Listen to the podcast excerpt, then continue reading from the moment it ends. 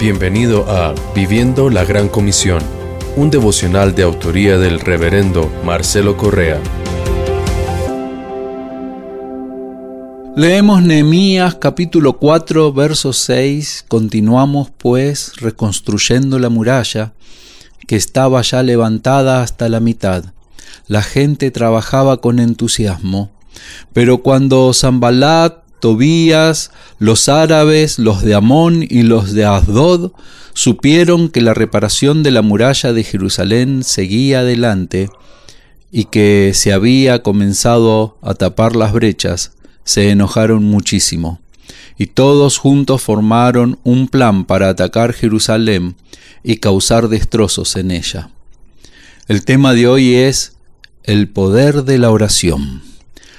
La acción es de día y de noche y juntos oramos pidiendo la intervención de Dios. El resultado, Él no nos abandona.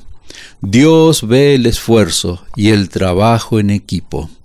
Dice el verso 9, entonces oramos a nuestro Dios y pusimos guardia día y noche para defendernos de ellos. Señor, queremos ser constantes en la oración y que nada nos haga bajar los brazos. Aumenta nuestra fe.